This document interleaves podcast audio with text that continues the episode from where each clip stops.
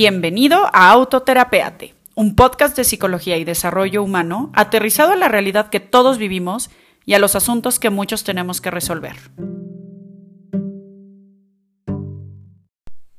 Hola, hola a todos, bienvenidos a un episodio más de Autoterapeate Podcast. Yo soy Luga Ballesteros y el día de hoy quiero hablar de un tema que desde hace mucho tiempo lo traigo en la mente y que creo que puede ser útil para varios, de la mano con darle pues un poquito de introducción a un curso que voy a estar dando ahorita en diciembre y que creo que para varios puede ser pues útil, ya sea si estás en un momento donde tienes algún llamado para cambiar el, el rumbo de tu vida o si quieres detenerte a replantear ciertas cosas o si tienes una sensación de que valdría la pena hacer algo nuevo, algo que te entusiasme, salir un poco de tu zona cómoda y demás. Y pues bueno, el pretexto de la película de Soul me parece maravilloso porque desde que la vi, cuando la lanzaron hace ya casi un año, me pareció tan cargada de mensajes súper, súper, súper poderosos y pues bueno, quiero tomarla como, como pretexto de hablar del concepto de propósito y plan de vida y cómo estos pueden llegar a ser eh, tan significativos, ya sea para que una persona se sienta como muy empoderada y motivada y al mismo tiempo de que cuando no los encuentra se pueda sentir altamente juzgada o fracasada, ¿no? Entonces parece como un arma de doble filo, porque pareciera que quien ya lo tiene y lo lleva a cabo, entonces perfecto, tiene la vida resuelta y sabe qué quiere de la vida y, y cómo lograrlo. Y la gran realidad es que no es así, creo que la, la película nos lo muestra de una manera eh, muy amable, en una cuestión de mostrarnos que esa idea que tenemos de pronto con respecto a dónde está la felicidad o cuándo la alcanzamos o cuándo llegamos a ese punto cúspide de nuestra vida, pues en realidad es solamente una expectativa que tenemos eh, que va más allá de una realidad. ¿no? Entonces me gustaría como platicarles un poquito cómo ha sido eh, mi proceso personal de estar cumpliendo lo que yo identifico como mi propósito de vida, pero también como conozco la vida de varias personas que creo que también lo están haciendo. Y creo que una gran y maravillosa noticia es que no es común que vayamos tomando decisiones definitivas al respecto de esto. ¿A qué voy? No es como que un día te levantas y dices, perfecto, mi propósito de vida es vender macetas y plantas a personas de tal eh, eh, poder adquisitivo y voy a tener una tienda en tal lugar y voy a con esto hacer, no, no funciona así. Tampoco funciona como, ok, perfecto, voy a ser psicóloga y entonces voy a ayudar a la gente a cambiar sus vidas, tal. No, no funciona así. la, la gran realidad es que creo yo que las personas que vamos logrando encontrar nuestro propósito de vida, como lo vamos haciendo, eso va a ser prueba y error. Y creo que una cuestión que sí es muy definitiva es que en donde no te vas sintiendo cómoda o en donde no te vas sintiendo realizado, donde hay como un llamado continuo a cambiar de rumbo, entonces se toman acciones. Y creo que así es como se va haciendo cada vez un poquito más moldeable ese propósito para hacer exactamente lo que estás buscando. Y no pongo la palabra perfeccionando porque honestamente creo que no hay nada del todo perfecto, simplemente que es algo que va teniendo un molde que nos funciona por determinado tiempo y después en cierto momento ya no nos funciona. Eso también es una realidad, ¿no? Hay veces en donde le queremos dar un twist, ya sea si nos dedicamos a la venta de vinos, a, a una cuestión de ingeniería en cuanto a producir en plantas o si estamos vendiendo cursos de desarrollo personal, van habiendo diferentes momentos en donde nos detenemos a pensar ¿qué, qué, qué cambio le quiero dar a esto porque también esto me aburre. Es una realidad que las personas que nos enfocamos por demasiado tiempo con respecto a algo que nos hace muy felices, eventualmente, como todo en la vida, aburre. Y cuando aburre, cuando nuestros retos son menores que nuestras habilidades. Esto lo explica Mihaly Csikszentmihalyi en el libro eh, Fluir y lo explica de una manera maravillosa, que es que si nosotros tuviéramos, ayúdenme a imaginar un plano cartesiano y estamos teniendo el eje de las X y el eje de las Y, y entonces en el eje de las X tenemos la palabra habilidades y el eje de las Y tenemos la palabra retos. Si tenemos de más a menos de ambos lados, si tenemos muy pocas habilidades y muchos retos, lo que va a hacer común es que caigamos en ansiedad.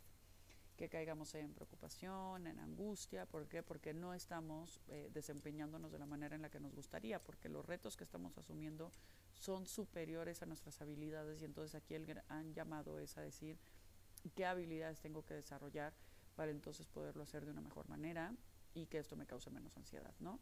Esto, por supuesto, se conecta, por ejemplo, cuando tenemos un puesto nuevo, cuando estamos emprendiendo, cuando tenemos, no sé, una casa nueva, ¿no? Es como que de pronto esto nos supera en las habilidades que tenemos, tal vez si nos acabamos de mudar de ciudad, si tenemos una relación de pareja nueva, a pesar de que estemos muy entusiasmados con todo el químico que esto genere, pues también hay una parte de angustia como de voy a ser suficiente, lo voy a lograr y los retos que nos vienen en cada contexto de vida. Entonces, cuando los retos son superiores a las habilidades, caemos en ansiedad.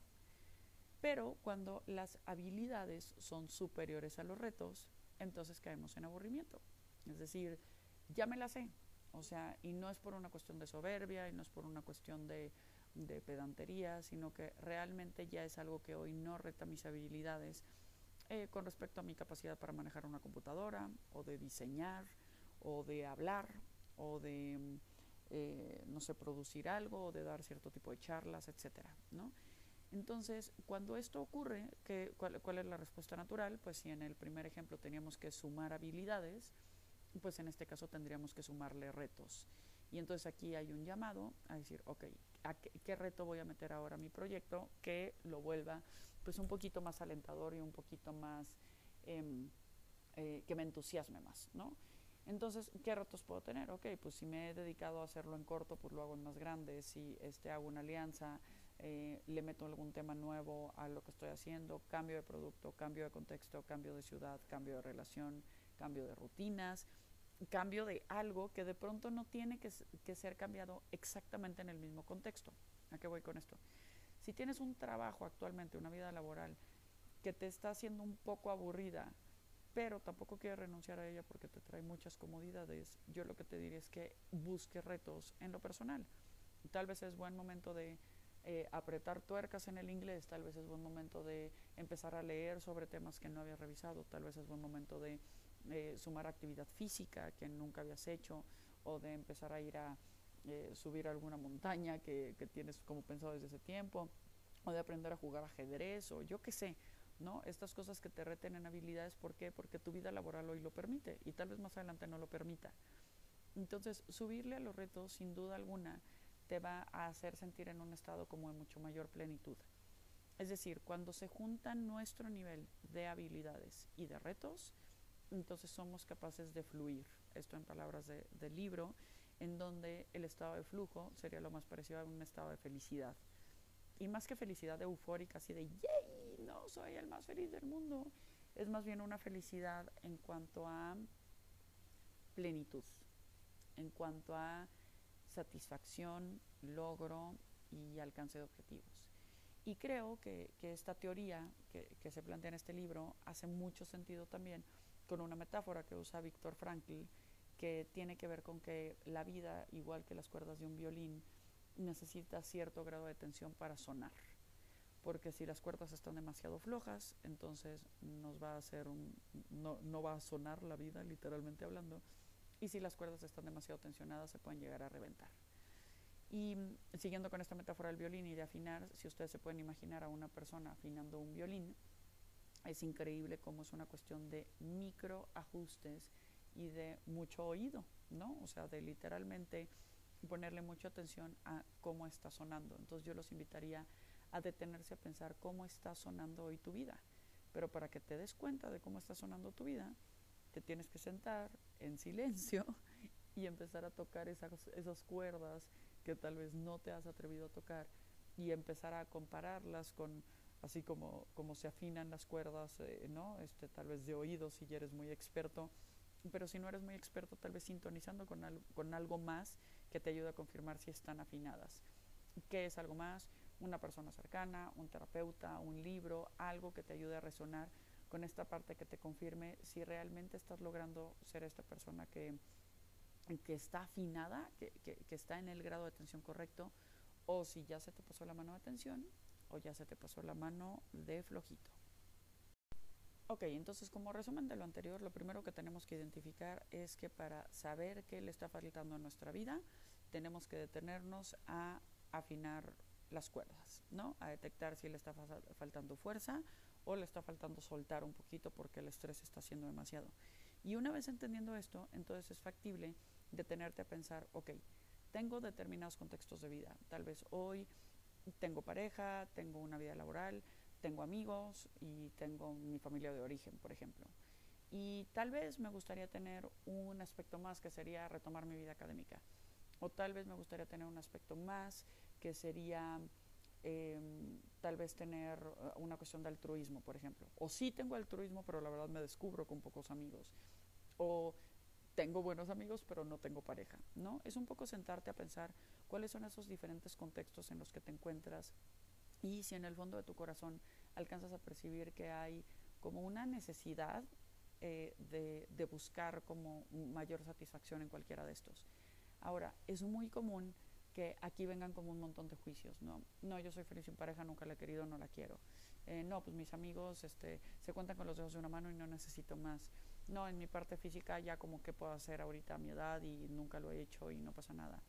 Aquí yo los invitaría a darse cuenta que hay una sensación de la cual habla Julio Bebione en el libro eh, Volver a mí, que me gusta mucho la manera en la que la describe, porque habla de que cuando tienes una duda con respecto a tomar cierta decisión o, o, emprender algún proyecto, de pronto la respuesta viene en forma de sensación, no en forma de respuesta, porque la respuesta como una palabra tiene que ver con una cuestión racional y seguramente estará cargada de historias, creencias, juicios, ideas, eh, expectativas, eh, comentarios de otras personas y demás, y de pronto es difícil alcanzar a escuchar esa voz que sí es tuya, eh, sin hablar esquizofrénicamente, ¿verdad? Pero de pronto, no sé si a ustedes les pasa, a mí sí, dices, puta, esto que pienso y siento es mío, es de mi mamá, es de mi pareja, es de mi maestra que me enseñó tal cosa, es de la sociedad, es de, no sé, es de otra generación que ni siquiera está aquí presente.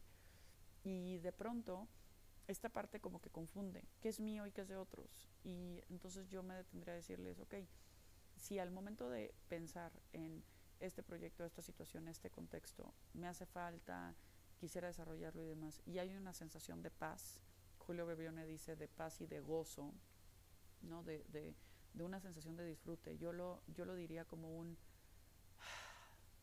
¿no? Significa que ahí es, y que sí hay algo, y que tal vez voy a tener que luchar un poco contra mi sistema de creencias porque en mi familia las mujeres siempre han trabajado o en mi familia eh, los hombres siempre han trabajado, las mujeres nunca han trabajado o las mujeres eh, eh, siempre han tenido hijos o no los han tenido o la manera de hablar inglés o la manera de ser este, ágiles, etcétera, ¿no? O sea, en cuestión de cuáles son las historias que venimos cargando con respecto a nuestras familias y a nuestros conceptos femenino, masculino, joven, viejo, etcétera, pues son muy fuertes.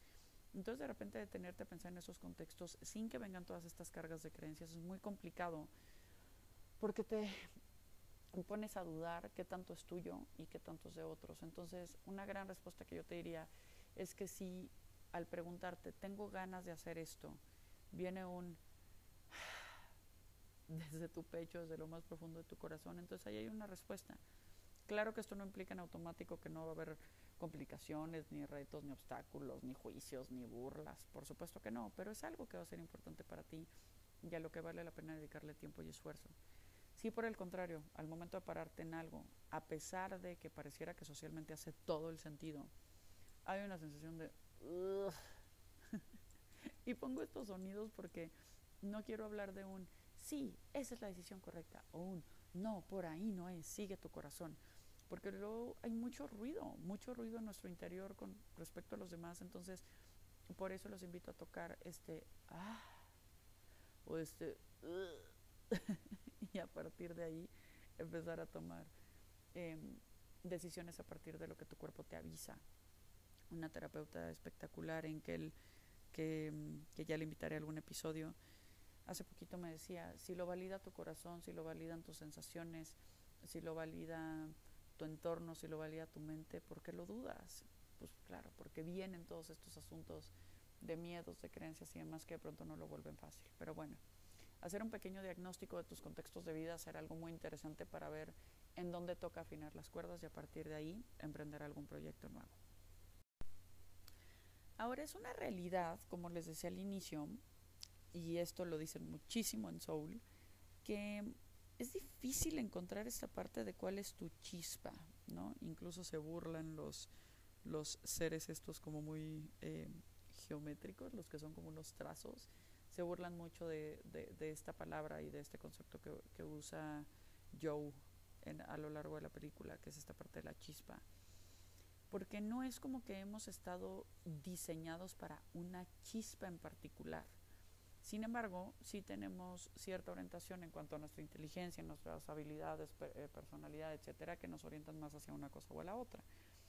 Si les pongo un ejemplo, yo soy una persona ultra extrovertida, soy una persona muy parlanchina, tengo buena memoria, em, me encanta aprender y disfruto mucho de observar y analizar a la gente. Y esto lo sé desde chiquita porque me encantaba imitar. Y lo mismo te imitaba a Laura León, que me aprendía de memoria los diálogos de la película Toy Story y, así, ¿no? Y entonces con ese cúmulo de cosas de pronto descubro la psicología y me parece apasionante.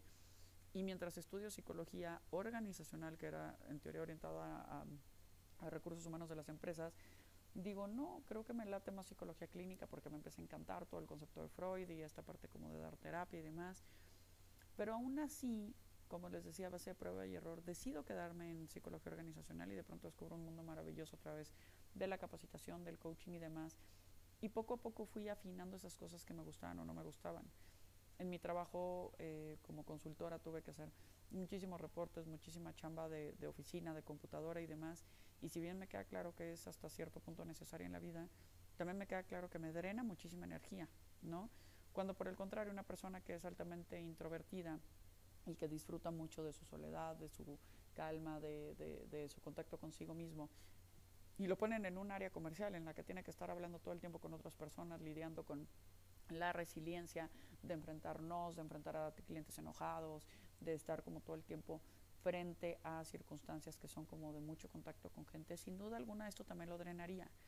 Entonces creo que una parte importante de trabajar en tu propósito de vida, más que en encontrar esa gran frase que te va a parar en quiero ser Jeff Bezos o quiero ser este, no sé, quién, su altruista favorito o su Nelson Mandela o su lo que sea, que ese sí tenía un propósito, pues en realidad fue una causa que se fue buscando a partir de una historia personal, de una serie de características de personalidad y a partir de ahí se fue moldeando.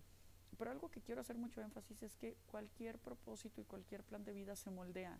No hay una respuesta definitiva y, y no hay un camino trazado que diga, listo, va por aquí, no hay pierde todo esto se va moldeando porque porque dirían los Beatles, la vida es lo que te sucede mientras tienes otros planes. Entonces, tú estás planteándote algo que parece hacer sentido y de pronto cuando lo ejecutas pierde todo el sentido, ves que no tiene el impacto que creías que iba a tener, no, de pronto una buenísima idea resulta que no lo fue tanto en determinado contexto con determinadas personas.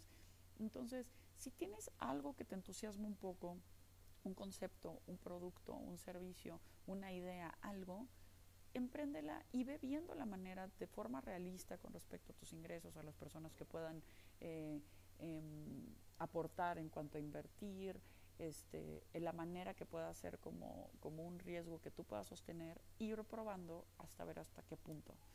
Eh, hace poquito en una sesión de coaching platicábamos de el sueño de una persona por tener un café y en este café vender productos keto y además tener como espacio para perros y demás. Y es como está buenísimo, pero hoy los ingresos no me dan para esto. Entonces, ¿por qué no empezar a hacer recetas keto y ver si funcionan? ¿Por qué no empezar a valorar la tabla nutricional de esos productos a ver si hacen sentido? ¿Por qué no empezar a rescatar determinado número de perros al año conforme esto vaya creciendo? Es decir, ir dando pequeños pasos es realmente significativo en este proceso. Entonces, no te sientas abrumado cuando ves las historias de tiene tantos followers y tal ya vende tanto dinero y tal ya, porque la gran realidad, y se los digo como consultora de empresas, cuando ya te metes a la covacha de cualquier persona, y también se los digo como terapeuta, te encuentras que todos vivimos los mismos conflictos, las mismas dudas, los mismos problemas de que si no llegó, de que si sí llegó, de que si salió mal. Claro que cuando vemos desde afuera vemos estas grandes marcas pensando que es en todo perfecto, pero la gran realidad es que siempre hay empleados de atrás, detrás de ellas, buscando hacer las cosas bien y complicándose la vida y donde muchas cosas salen mal. El asunto está en que algunos pues lo logran mejorar y mejorar y mejorar a base de muchísima disciplina. Pero no es un llamado motivacional en donde de pronto te va a caer del cielo esta chispa para la cual fuiste creado y entonces ¡boom! ¿no? Tienes resuelto tu plan de vida y solo vete para adelante. No, en realidad no funciona así. Hay propósitos que responden a determinada etapa de vida, hay propósitos que responden determinado grupo de amigos porque hace sentido. Y yo me detengo a pensar, yo tengo tantas ideas de productos de niños, ¿a partir de cuándo? Pues de que me volví mamá. Antes los niños no me llamaban, pero ni tantito la atención, y hoy me la llaman muchísimo. Y la verdad es que antes de poner algo para niños, me detendría a que mis hijas crecieran un poco más para ver si es algo de temporada o si es algo que realmente me va a entusiasmar tener. Entonces, es un poco el decir, ok, ¿qué ha sido continuo en mi vida? Estas son grandes preguntas con respecto a un asunto de pasión y de interés. ¿Qué ha sido constante en mi vida? ¿Qué se ha mantenido a pesar de, de que ha cambiado mi contexto, mis intereses, mi, mi edad? En donde llevo tiempo poniendo atención. Hoy hacía una pregunta que me parece muy poderosa que hago en el curso de propósito y plan de vida. Si tuviera la vida resuelta económicamente, y ya viajé y ya me compré y ya no, ya hice así mis primeros caprichos, ¿a qué me dedicaría el resto de mi vida? Y ahí hay una gran respuesta a en dónde puede ser. Ahora, eso exactamente lo que te dedicarías, ¿va a ser tu proyecto de vida? No necesariamente, no necesariamente va a ser tu negocio, pero sí la realidad es que a partir de ahí puedes empezar a tomar ciertas pistas que te digan, por aquí hace sentido, por aquí no hace sentido. Ahora, si no tomas una decisión por claridad y por certeza, probablemente tomes una decisión por descarte. Es decir, te queda clarísimo que no quieres vender coches, o te queda clarísimo que jamás serías masajista, o te queda clarísimo que no podrías eh, manejar coches toda tu vida, o te queda clarísimo que no podrías ser investigador porque te da mil flojera leer. Entonces, a partir de esas cosas empiezas a descartar un poco para encontrar en dónde sí, en dónde sí hay un eco, en dónde sí hay opciones. Creo que la gran maravilla de la era en la que vivimos es que de lo que te guste hay manera de llevarlo a cabo, ya sea porque hay certificaciones, porque hay cursos, porque hay eh, cualquier teoría que te ayuda a esto, porque si quieres, no sé, si te encantaron los plumones desde chiquito o chiquita y, y, hacías dibujos o hacías unos apuntes preciosos, hoy hay una industria enorme alrededor del tema de papelería. Muy curiosamente hace unos días platicaba con tres amigas y decíamos, mi sueño es tener una pape, una papelería, y decía yo también, ¿no? Y cómo de pronto este tiene eco, y si tiene eco significa que hay gente dispuesta a comprártelo. Entonces es detente a pensar cuáles son esas cosas que te entusiasman y que se han mantenido a lo largo del tiempo. Hoy decir que los videojuegos son una estupidez, que los plumones son una estupidez, que, los, que, que, andar en bicicleta es una estupidez, que los perros son una estupidez, es un acto absoluto de ignorancia, porque siempre va a haber un mercado que esté interesado en eso que a ti te gusta. Entonces, solamente es cuestión de irle dando forma y de ir buscando los puntos de vista y los medios para después de esto aterrizarlo en un plan. Y cerrando con este episodio, solo quiero decir que una vez que tienes como bien aterrizado estos cuatro grandes puntos que componen el propósito de vida, que son tus talentos, es decir, eso para lo que eres bueno, independientemente de que te guste o no. ¿no? Te eres bueno cocinando, eres bueno en matemáticas, eres bueno, tienes buena memoria, ¿no? Cualquier habilidad que, en la que seas eh, capaz y que, y que te muestres ágil, eso es un talento independientemente de que te guste o no te guste. Después tenemos el, el, disfrute, esta parte que sí te gusta independientemente de que te salga o no te salga, ¿no? te puede gustar cocinar, pero siempre se te queman las cosas, te puede gustar cantar, pero cantas de la fruta, bueno, eso, eso tiene que ver con, con disfrute. Ahora, cuando se junta talento y, eh, y, disfrute, entonces encontramos una pasión. Y esos son esos puntos clave en los cuales le tenemos que poner atención para entonces ir encontrando algo que me haga sentir muy satisfecho. Justo en la pasión es en donde voy a lograr tener este, esta tranquilidad de que cuando la motivación no alcance, la disciplina llega, de que cuando la motivación no alcance, la, la consistencia, la pasión, porque entonces ya no es como un, ¡yay! Me tengo que parar diario a hacer esto. No, pero lo disfruto tanto que una vez que lo hago, ahí está. Si les confieso algo, Eh, mientras estoy grabando este episodio estaba yo, lo grabo hoy, lo grabo mañana, no mañana no puedo, no lo grabo ahorita, va, lo grabo de una vez. Y mientras lo empezaba a grabar, estaba pensando, ay, no debería de hacerlo, mira, yo estoy cansada y ahorita no, mejor luego lo hago, ta, ta, ta. Pero la gran realidad es que independientemente de lo que esto implique en términos de resultados, disfruto enormemente hacer esto. Y ya que me pongo play y ya que lo empiezo a hacer, me encanta hacerlo. Entonces ahí se ve una pasión. Y la pasión es indistinta de la retroalimentación que otros te den. Es algo que tú realmente valoras. Ahora, con retroalimentación afinas, mejoras y haces algo que, que, haga más sentido para tu público, para tu consumidor, que entonces realmente haga sentido. ¿no? Hay una recomendación mi super diseñadora Fer Villarreal, que la pueden encontrar como arroba Design Emergency en, en Instagram, está dando un curso que se llama Mi marca personal y está súper interesante con respecto a este tema y cómo usarlo también en redes sociales. Bueno, regresando a los cuatro puntos de propósito de vida.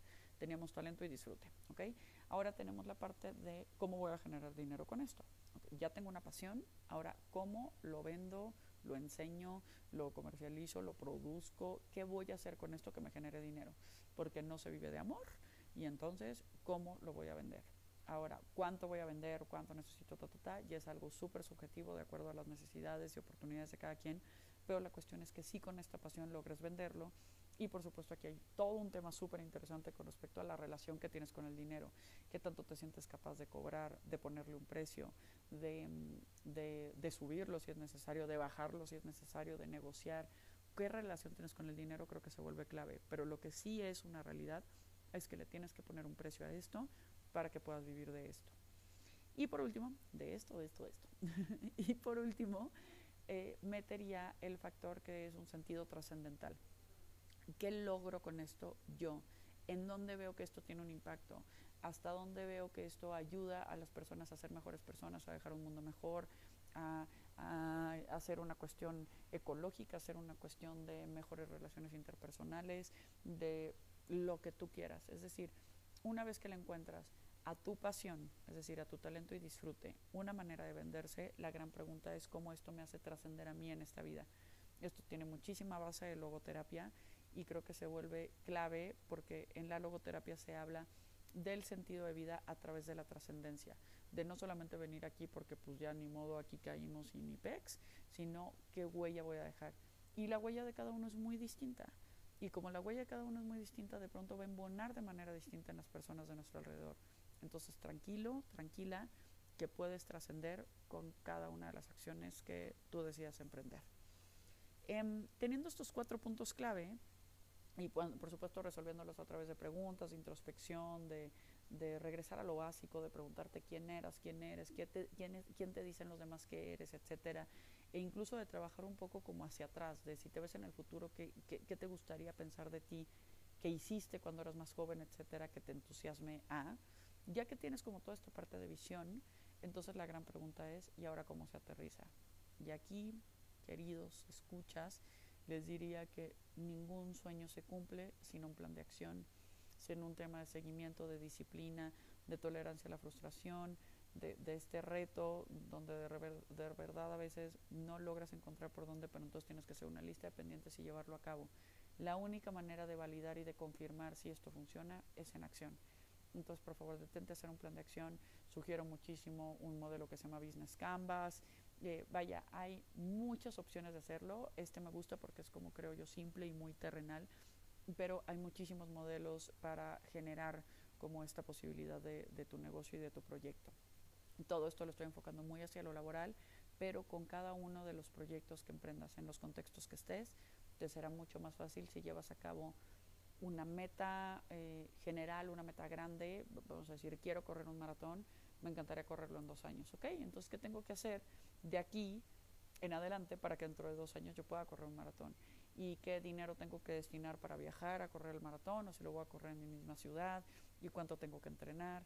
¿Y qué precauciones debo de tomar con respecto a mi alimentación, a mi salud física, etcétera? ¿Qué me lleve a ese proyecto? Y así con cada uno de los proyectos que tengas. Entonces, con esto terminamos el episodio de hoy. Esto es una probadita del curso de eh, propósito y plan de vida que vamos a ver como a mucho mayor profundidad. Espero que con esta información que recibas eh, pues te puedas detener a, replantear tal vez algunos asuntos que estés haciendo actualmente, que veas la película de Soul si no la has visto, que te detengas a analizarla con este súper grado de profundidad que tiene con respecto a la importancia de gozar los momentos y de darte cuenta que no va a haber nada que del todo palomee tu propósito, sino ese andar, esa compañía, ese proceso y por supuesto los logros que hay en eso. Porque esos grandes momentos en donde puedes sentirte muy gozoso y realizado van a ser claves para darte energía para lo que viene. Soy Luga Ballesteros, gracias por tomarte este ratito para reflexionar, para autoterapearte y nos vemos en el próximo episodio.